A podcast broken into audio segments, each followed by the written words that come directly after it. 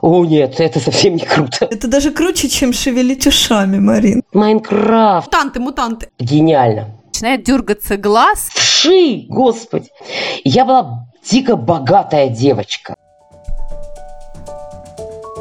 Здравствуйте! Это подкаст «Мам, почитай». Самый детский из всех литературных и самый литературный из всех детских подкастов. Здесь будет много книг, предвзятых мнений и споров о том, что и как читать с детьми. А спорить и делиться мнением с вами будем я, Катерина Нигматуллина. Я Катя Владимирова. И я, Екатерина Фурцева. У меня двое детей, Никита ему 12 и София, ей 10. Моему сыну Дане 7 лет. А у меня трое детей. Жене 13, Василию 8, а Тоне 2 года. В нашем подкасте мы пытаемся найти книги, которые должен прочитать каждый ребенок. Все рекомендации и много всего интересного вы найдете в нашем инстаграм-подкаст «Мам, почитай». Нам очень важна ваша поддержка, и мы радуемся вашим чаевым. Все очень просто. Переходите по ссылке в профиль и оставляйте нам столько, сколько считаете нужной. А если вы вдруг находитесь в дремучем Перу, то можно воспользоваться нашим PayPal. Мы поднимем в вашу честь чашку чая или бокал просека и накупим себе новых детских книг. А сегодня у нас в гостях Марина Степнова. Марина – писатель, редактор, переводчик, сценарист, лауреат третьей премии «Большая книга» за роман «Женщины Лазаря», который вошел, кстати, в десятку самых читаемых в России книг о любви по версии Forbes. Книги Марины Степновой переведены на 26 языков. Недавно у Марины вышел новый роман «Сад». Марина еще и один из любимейших педагогов Высшей школы экономики. А еще Марина – мама чудесной девочки Маруси, с которой, как мы подозреваем, Марина заново и осваивает весь корпус детской литературы. Марина, добро пожаловать! Да, здравствуйте, спасибо большое, что пригласили. Я тоже мама, и это самая главная и самая тяжелая работа. Все остальное перечисленное Катей, это, конечно, шелуха по сравнению с тем, что я мама девочки, которой недавно исполнилось 5 лет, девочки, у которой очень сильный характер, да, и очень много своеволия. Поэтому я не сколько осваиваю, корпус детских книг, да, сколько борюсь за свои э, права материнские, женские и человеческие. И как правильно сказала мне когда-то Катя Владимирова, это теперь прям мой любимейший э, лозунг. Педагогика – это шантаж, подкуп и угрозы. Вот именно так мы и прививаем любовь к чтению. Обожаем. Марина, ну расскажите же нам, как вы сейчас поживаете? Вот э, год недавно стукнуло всему этому безумию с пандемией, с сидением дома, с работой в бесконечных зум-окошках и всего остального. Как у вас дела? Расскажите нам. Я, конечно, очень счастлива, что нас наконец выпустили в люди, но вдруг обнаружилось, что прелесть зума была, конечно, и в том, что можно было украшать только верхнюю часть бюста, а внизу находиться, в общем, в любом виде никого это не волновало. И теперь вдруг приходится и нижнюю часть тоже как-то как приводить в общем, человеческий. Мы никуда не опаздывали, да, можно было 50 встреч в день, щелкая мышью организовать, а теперь вдруг выяснилось, что дорога на работу и обратно обратно по-прежнему занимает два часа. И этот год э, пандемийный для нашей семьи ознаменовался тем, что дочь наша начала читать, э, хорошо уже читать, э, сначала вслух, а потом и про себя. И надо сказать, что да, это был ровно тот шантаж, подкуп и угрозы, э, и, и лязгание голосовыми связками. Маруся любит э, слушать э, истории. Э, чтение для нее все-таки, несмотря на все мои усилия, это все-таки еще работа которую она работает из-под палки. Арабский труд редко бывает производительным, но тем не менее, слушать историю она любит, и еще больше она любит сочинять. И я, конечно, О, естественно... О, нет, это совсем не круто. Поверь, это совсем не круто, потому что э, я вот думаю, что не будь у меня этой профдеформации личности, да, не, не, не пиши я сама, я бы уже, наверное, давно где-нибудь висела, покачиваясь, потому что сочинять в э, версии Маруси, это вот так, буквально, перед сном. У нас уговор, три сказки, не больше, три сказки сочинить каждый вечер перед сном, все разные. А почему разницу между читай и сочиняй, она не понимает. Она говорит, мама, читай. И это означает, что я должна сочинять, к сожалению, не читать. Мама, читай сказку о том, как Нубик, Крошик и Гуми И далее следует какая-то бессвязь. Там, да, описались и обкакались. Это очень любимое Обожаю, да. У нас, у нас пик сортирного юмора. Так, э, и вот описывались, причем не ладно бы просто, господи, навалились бы в штаны, я была бы счастлива. Это происходит в каких-то невероятных обстоятельствах, да, в космосе, в космосе на да, острове. Да, да. В Майнкрафте у нас новый Майнкрафт, это, это все. Она это договаривает, вот это вот мне вводные дает. У меня 10 секунд на то, чтобы начать рассказывать историю. Вот у меня 10 секунд, чтобы ее сочинить. При этом, естественно, я хочу историю с моралью, с добром, с человечностью. С... Она хочет, чтобы они описывались и обкакались. Это столкновение. Мощное, да? Вот. Так что все это непросто, мы много сочиняем, но, конечно, я и накупила уже примерно ей там до 25-летнего возраста детских книжек, которые обожала сама.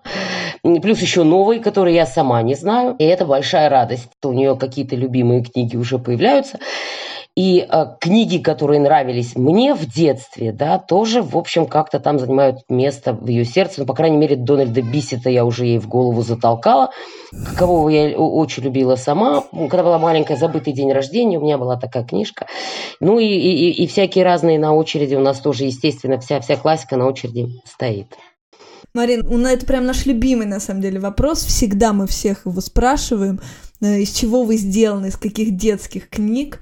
А, потому что, ну, просто непонятно, как без этого дальше вообще разговаривать, поэтому, да, вот про бис это понятно, какие еще, какие любимые книги были зачитаны Дадер вами? Я должна совершить каминг-аут. Да? Я должна признаться вам в ужасном, да, вот в постыдном. Мочите. Да, я вообще не должна быть писателем, естественно. Я абсолютно профнепригодна к этой профессии, потому что я была абсолютно счастливая девочка. У меня не было никаких трав, меня никто не обижал, меня все любили, я была всеобщая любимица. Я жила в доме, где был миллиард книг, огромная библиотека, где все читали, и больше всего на свете я любила читать. Я никогда не любила телевизор задолго до того, как это вышло из моды. Я его не любила и в детстве. Я не любила смотреть мультики, я не любила смотреть детское кино, я почти ничего не смотрела. Я всегда читала. Круг моего чтения такая свалка, что перечислять удивительно. Потому что читать я начала очень рано. Еще одно счастье и отсутствие травмы в моем детстве. Меня никто не учил читать. У меня был старший брат, и есть, слава богу, он старше меня на 7 лет. То есть 1 сентября он пошел в школу, а 2 сентября я родилась. Поймите мою маму. Читать непосредственно меня никто не учил. То есть буквы я знала, и я научилась читать, э, потому что читал все время брат. Я его обожала и обожаю. Все детство мечтала выйти за него замуж. То есть степень моей любви да, была просто уже до самопожертвования доведена. И я сидела и читала напротив него. И я научилась читать вверх ногами. Во-первых, сначала обнаружила, что я умею читать. Родители были удивлены. Еще больше они были удивлены, когда они поняли, что я переворачиваю книжку. А вот сейчас бы повели к психиатру, тогда родители поскребли в голове, сказали, а, ну вот оно что, ну ладно. Я до сих пор читаю довольно быстро. Вверх ногами. То есть перевернутые тексты я читаю довольно быстро. Потрясающе. Это даже круче, чем шевелить ушами, Марина.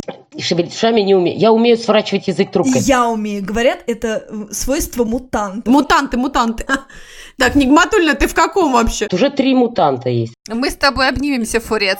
Не-не-не, мы с Нигматульной как раз выпали. выпали Чем мы сейчас. имеем дело, Кать? Мы мутанты, вынуждены в этом мире как-то перебиваться.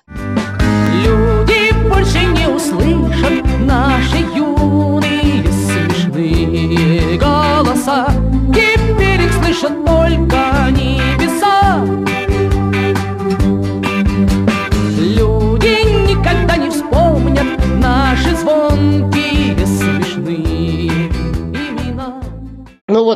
библиотека была огромная и детская, и взрослая, никто особо еще не следил, что я читала. Я читала в перемешку взрослые и детские книги.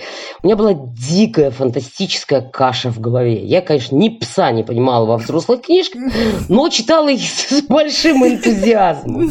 Я вот не помню, когда изучали в советской школе пророка э, Пушкинского, ну, мне было лет, наверное, пять или шесть. И брат как раз э, учил этого пророка, я выучила вместе с ним, я его обожала. Вот эти современные дети, где, почему, да, мама, поиграй со мной. С нами никто не играл, мы сами придумывали. Поэтому я этого пророка переварила сама как могла. И шестикрылый Серафим пронзил. Я рисовала шестикрылого Серафима везде. Он был длинный, как такса. У него были крылья в ряд, вот так, что у него было много ног. Я понимала, что эту конструкцию надо поддерживать. У него была кучерявая голова. Он был везде, на обоях, на стенах, на картинах, везде в книгах. Вот шестикрылый Серафим. Я читала Горького, и я читала Чехова. У нас были собрания сочинений, я читала подряд подряд. Ну, послушайте, я, я реально ничего не понимала. И Чех, Чехов вообще прошел мимо меня, несмотря на то, что я его прочла. А вот в Горьком у меня был такой волнительный момент. А, песня о Соколе. Сокола мне было очень жалко. За Сокола я переживала. Меня очень мне было непонятно с пингвином, почему он пингвин, а не пингвин. А, вот. Жирные до тела. Жирные, безобразие. Как-то что-то было не то, но жалко было Сокола. Ужасно. Разбился, безобразие, травма. Ну, у Сокола был, не у меня. Я была дико богатая девочка, да, в каком смысле? Мама была главный врач огромного профилактория, и у него были связи. И все эти связи уходили на книги. И вот замрите, да, у меня был Волков практически полный. Мумий-тролль, Незнайка, кроме Незнайки на Луне, все Алисы. Ну, то есть вы понимаете, да, вот не, кайф, не в библиотеке кайф. на неделю, а вот так руку протяни и возьми. То есть детская библиотека была просто феерическая. Были книги, которыми мы разговаривали с братом, это были обе Алисы. Ну, то есть просто цитатами из, из, из этих книжек мы разговаривали, и там до сих пор все это воркалось, хливки и шарки пырялись по нове, да, это вот просто, да, такая часть моего абсолютно детства. Я страстно любила а, Тим Талер или «Проданный смех», э, это уже чуть на постарше. Хотя как сказать постарше? Вот Таиса Финскую Ефремову я прочитала в 10 лет первый раз. Я очень полюбила эту книжку, очень люблю ее до сих пор, но поняла я, о чем там, собственно, речь, надо понять. Не в 10, я была в полном приключении страсти, кони. Почему они все голые? Я так немножко удивляюсь, почему они голые все?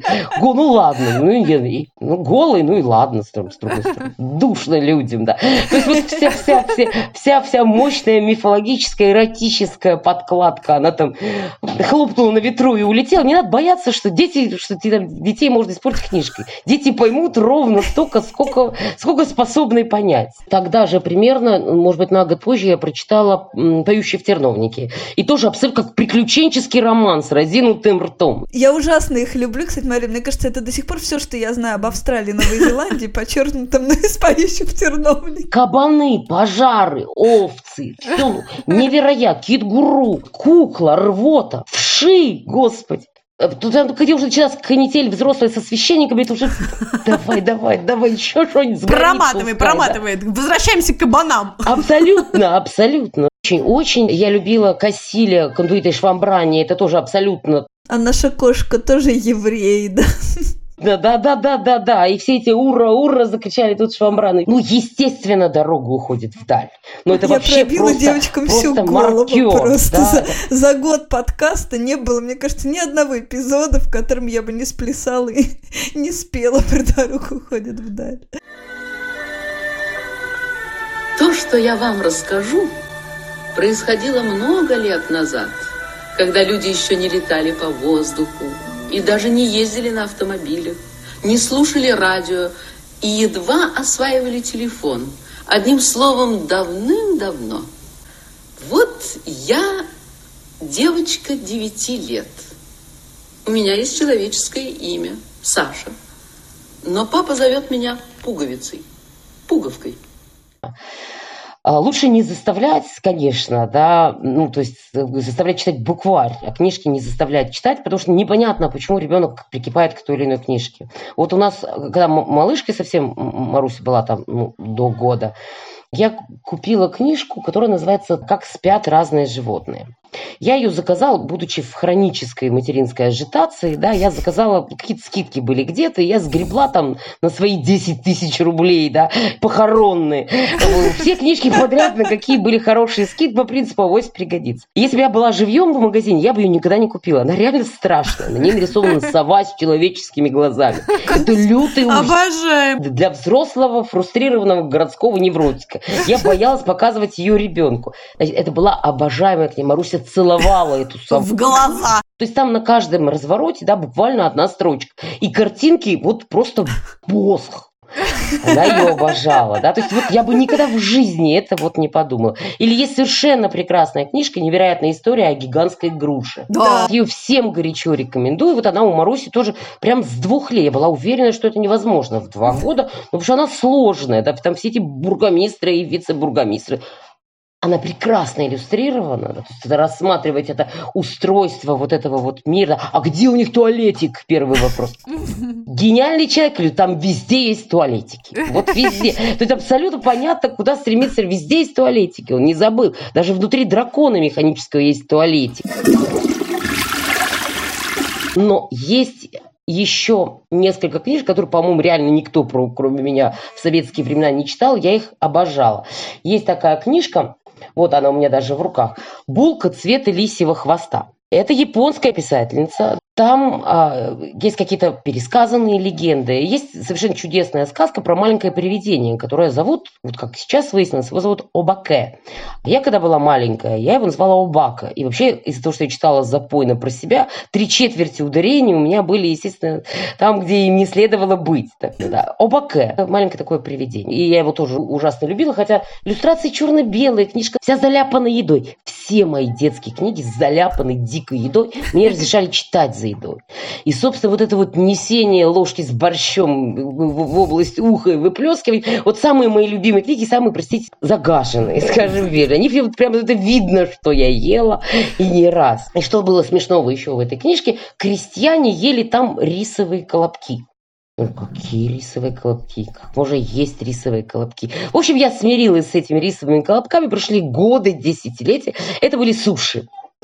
Как можно было объяснить советскому ребенку в 75 году, что такое суши? И у них были, да, у них были коробочки, такие туиски с рисовыми колобками, и у самых бедных рисовые колобки были без всего. Без рыбы, короче. понятно. Без рыб. Конечно. Пирожок с таком, как это называли. С таком, да, да, да, да, да. да Без да. никто. А еще у меня была подшивка Нивы за 1895 год. Бог мой. От прап, прап. Мне ее выдавали, типа, и мне можно было что угодно. Вот это, у нас к книгам относились дома совершенно спокойно, там никто не трясся. Но вот прежде чем это, да, да, мне мыли руки. Да, есть вот так себе, не дыши, да. Борщ забирали. Вымой руки! Это просто какое-то тоже было счастье. Сначала не читать, потому что я, конечно, ни пса не понимала, да, рассматривать гравюры и так далее. И вообще понимать, насколько это старинная книжка.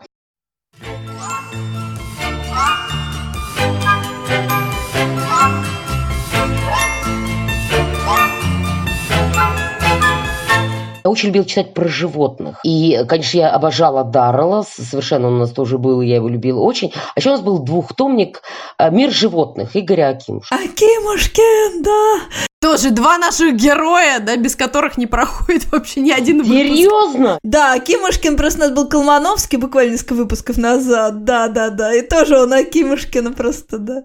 Ну, ребята, это абсолютно взрослая книжка. Вот что, да? Но эти фотографии, но это все, да, ну этот вампир, да, ну этот лев, да, это просто, просто восторг. И вот Колмановский сказал, что это сделано просто было вообще очень круто для того времени, потому что это такой инстаграм, это такой коллаж, это так вообще все современно устроенная книжка, для, для того времени совершенно немыслимо. Она такая из-под версточек состоящая, да. Да, да.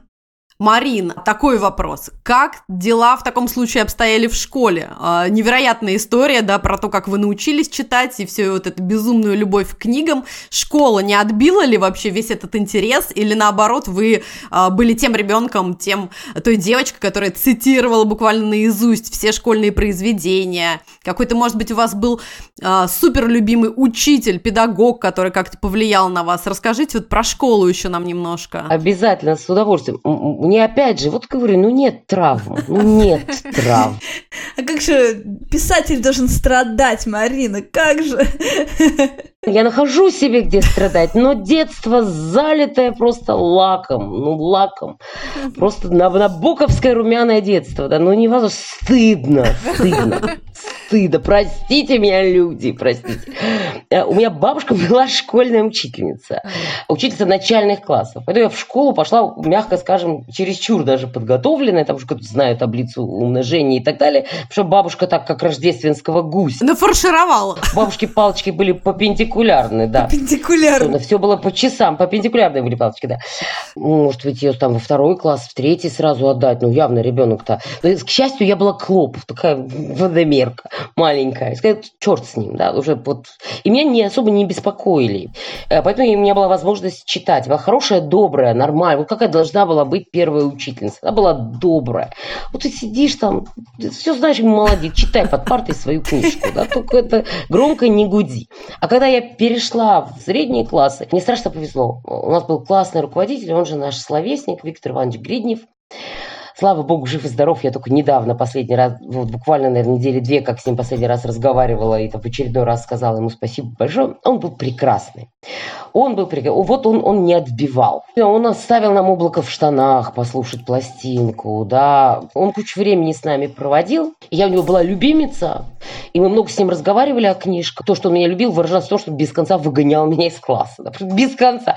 Я примерно половину русского языка литературы провела в коридоре. Да. Я ему мешала, конечно. Я, я, он меня посадил себе под нос на первую парту, я бубнила, бухтела, выраженно подсказывала, вертелась в круг своей оси. Да. Это уже меня придушить было надо, да. Тем не менее, он, конечно, меня очень любил, все это терпел и вышибал уже, когда, ну, уже, видно, у него совсем уже. Я только больше стала любить литературу, потому что, опять же, он ни к чему не принуждал, а всякое интересное можно было с ним обсуждать, и можно было прийти к нему и сказать, я вот это вот прочитала. И он не падал в обморок, да, а говорил, молодец, давай теперь вот это. Нестор Петрович, что же это такое получается? Ходишь, ходишь в школу, а потом бац! Вторая смена и прощай, родные учителя, на целую неделю. Марин, но мы не можем вас не спросить, а вот что делать сейчас с неподъемной иногда классикой детям и их отчаявшимся родителям, у которых, не знаю, там при э, слове «державе» начинает дергаться глаз, и желание, чтобы их чадо выросло образованным, приличным, не исчезает. Вот как переваривать классику? Что сейчас делать? В этом смысле школьная программа э, советская, не знаю, как сейчас, нам еще до школы два года, и мы считаем каждый драгоценный миг этих счастливых двух лет, да, просто в советские времена она была составлена ужасно, потому что она была составлена в хронологическом порядке. И в четвертом классе проходить слово о полку Игореве – это просто самонадеянное безумство. Ну куда? Ну куда? Вообще, не надо проходить, это надо вынуть из программы. Классическая литература золотая, да, она полна детств. Лев Николаевич Толстой, да, Алексей Николаевич Толстой, детство Никиты, э, есть Шмелев волшебный. Есть огромная литература, да, не классическая, да, а доклассическая, не то, что читали дети той поры, да, все эти Чарские и так далее. и тому подобное. Чарская, да-да-да. А Надо, надо выбирать вот такой. Ребенок 10 лет должен читать то, что интересно читать ребенку 10 лет. Значит, надо нарезать, как в хрестоматии. Да? Детство Наташи Ростовой будет интересно прочитать 12-летней девочке. «Войну и мир» целиком 12-летней девочке читать не надо. Ну, не, она не возненавидит ее на всю оставшуюся жизнь. Она ее не прочтет потом, когда бы прочитала бы. Ну, не надо, это же вот это все, знаете, и ректально, и орально, и вот про- во все места, да. Вот так и начинают ненавидеть чтение. И уже Достоевского со- совершенно на, на- размятую, навоженную почву, к выпуску, когда гормоны, когда прыщи, когда весь мир рушится каждую секунду, когда даже сигналы точного времени, да, э, кричат о том, что ты, ты последний человек на этой земле, роковой, да. Вот там уже Достоевского. Марин, заговорили про, фи- про филфак. Как, как вообще человеком это происходит? Скажите, как, Как реш- решается, да-да-да, поступить на филфак. Ну и вообще про ваш университетский опыт. Сколько книг вы читали в неделю? 156? Ну, списки же огромные всегда, да. Мне просто везет, я читаю быстро. Э, То есть я никогда не проходила никакие курсы скорочтения, просто я читаю действительно быстро. Как случился с человеком филфак? Вот, вот с этого момента начались травмы мои с филфака. Я свернула не туда. Я прям знаю эту точку, где я свернула не туда. Ну да, читала, ну писала сочинения, да, ну уже стишки там в 16 лет влюбилась, сердце мое разбилось, мелкие дребезги. Я стала писать стишки. И мой вот словесник, мой любимый Виктор Иванович повел меня за ручку. Это что советские времена. Всегда было куда повести ребенка, да, за ручку. Я поведу тебя в музей. Да. Да-да-да. Я хотела в мединститут. Я была уверена, что стану врачом. Я готовилась. Родители дикие деньги вбахали в э, репетитора по физике. Я очень хорошо знала химию и очень хорошо знала биологию. Прямо вот хорошо. Но с физикой мы были, мы были в разных галактиках. И до сих пор, до сих пор мы там. Мы там, она здесь, да, или наоборот. Я ничего так и не поняла, но выучила наизусть все очень хорошо, очень твердо. Я могла решить любую задачу. Это как белка. Вот эти вот, вернее, как заяц. Ну, барабан подносит. И, а, то есть я прям смотрела на задачу и знала, как ее решить. Но я понятия не имела, о чем вот это вот вообще все. По щелчку бича, да, я попрыгала через горящий обруч и назад, и туда, и сюда. Вот последние дни, когда мне надо подавать документы, у меня все собрано, в папочке лежит. И Виктор мне говорит, ты знаешь, Марина, ты, наверное, станешь неплохим врачом. Но мне кажется, что с литературой у тебя получится лучше. Берет меня за ручку и ведет меня на филфак, каково он сам закончил. Это старое здание. Лестницы скрипучие, паркеты рассохшие, потолки, плесень, грибок. Все как мы любим. Тлен, уныние, входят малохольные, да, Никаких белых халатов. У всех такой звездно-психопатический блеск в глазах. И он знакомит меня со своими бывшими сокурсниками, которые теперь преподают и так далее. Я натурально как зомби киваю головой, беру документы, отношу их на филфак. И поступаю на филфак. И мама моя просто бьет земные поклоны и крестится, потому что она очень хотела, чтобы я стала врачом. Это правда тяжелая работа. И я помню, мама с папой так переглянулись, и папа сказал, ну ладно, девочка, ну выйдет замуж, муж ее как-нибудь прокормит. А страдания по врачебной деятельности, ты, Марина, продолжаются? Абсолютно. Да это не заживающая рана. Вот, понимаете, вот э, еще какие-то там, допустим, там 20 лет тому назад я могла скрипнуть зубами и сказать, ладно, окей, я отучусь в мединституте. Нет, сейчас я не отучусь. То возьмет такую старую развалину, ну, подпустит к себе а молодого, немолодого врача. Говорит, ну, здравствуйте, да. Я не помню, что у вас там внутри, сейчас прогуглю, да. То есть я поняла, что это невозможно, да. Это, это в моей жизни уже невозможно. Это очень страшно горькое чувство. И поэтому я оттаптываюсь на врачах уже как автор, как могу. Волоку этих врачей просто кублом. Марина, ну расскажите же нам тогда уже, наконец, каково это быть писателем вообще? Как вы пишете? У вас есть какой-то великолепный дом с окном и видом на озеро, и над озером туман, и занавески раздуваются, и чашечка чая, и вот это вот все, как мы себе представляем, так вот все происходит? Абсолютно. Я бы, конечно, переключила сейчас камеру и показала вам, что тут у меня развивается. Но мы, мы начинаем делать ремонт. И мы, конечно, уверены, что нам не хватит денег. Мы останемся в разбитой квартире, в коробке из-под телевизора под мостом. И напишите сразу еще десяток новых книг после такого. Ничего, не буду писать ничего, потому что, потому что будут травмы, наконец. Первое, что мы стали делать, это собирать э, книги. И вот только сегодня на склад отвезли 60 50 с лишним ящиков книг формата. И это даже не половина, к сожалению, да. Живу я в графских развалинах среди пыльных книг. Если здесь что-то и развивается, мои волосы, когда я бегу, выпучив глаза, где-нибудь что-нибудь сделать. Трансформаторная будка видна у меня за окном. Пишу я на кухне.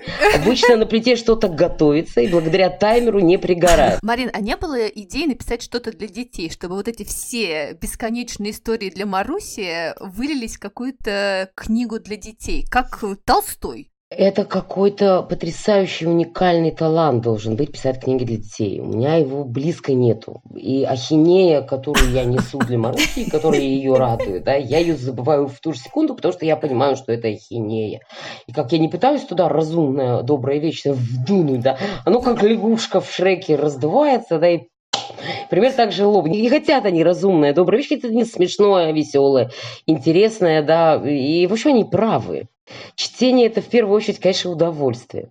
Я сочинила Марусе несколько сказок с красотой, с кудрями. И она до определенного момента слушала их, а потом, когда поняла, что она достаточно взрослая, чтобы сказать «нет», сказала «нет, мама, нет». И так же, кстати, произошло очень смешно. Я, я чудовищно пою. Это чудовищно, абсолютно. Это невыносимо. И в качестве колыбельных я читала Марусе стихи взрослые. Пастернака, там, Штану Ходосевича, Георгия Иванова. Родского она слушать не захотела, не пошло. Пастернака очень не пошло. Орала, орала. Все это она вот это вот слушала, опять же, до того момента, пока она не, не смогла твердо мне сказать «нет, мама, хватит». И мы стали читать детские стихи. Но, что удивительно, да, стихотворение, которое я читала чаще всего «Август Пастернака», как обещала, не обманывая, проникло солнце утром рано, косой полосой шафрановой, от занавеси до дивана, ну, про смерть. И я опускала там одну единственную строфу. И смерть, как э, казенный землемершу, да, это, вот эту строфу я опускаю, где вот прям слово смерть звучит. А все остальное, оно как-то там рядом. Вот когда ей грустно, она говорит, прочитай мне это грустное стихотворение, я хочу поплакать.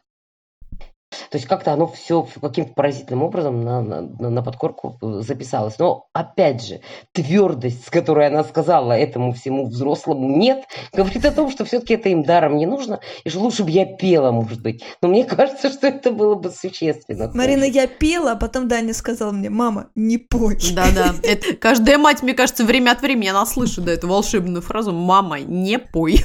На этой прекрасной ноте, Марина, мы вас поблагодарим и скажем, что вы такая чудесная чудесные и прекрасные. Спасибо большое, что пришли к нам. А это был подкаст «Мам, почитай». И я, Екатерина Нигматульна. Я, Катя Владимирова. И я, Екатерина Фурцева. Мы будем рады, если вы подпишетесь на наш подкаст, поставите нам 5 звездочек везде, где вы нас слушаете, а еще напишите ваши комментарии. Мы все-все-все читаем. А еще мы будем рады вашим чаевым. Просто проходите по ссылке в профиле и оставляйте ту сумму, которую считаете нужной. Задавайте нам вопросы, делитесь своим мнением и читайте детские книжки или лучше пойте их, даже если у вас нет голоса. До следующей недели. Пока. Пока. Пока. До свидания. Спасибо большое. Мам, почитай!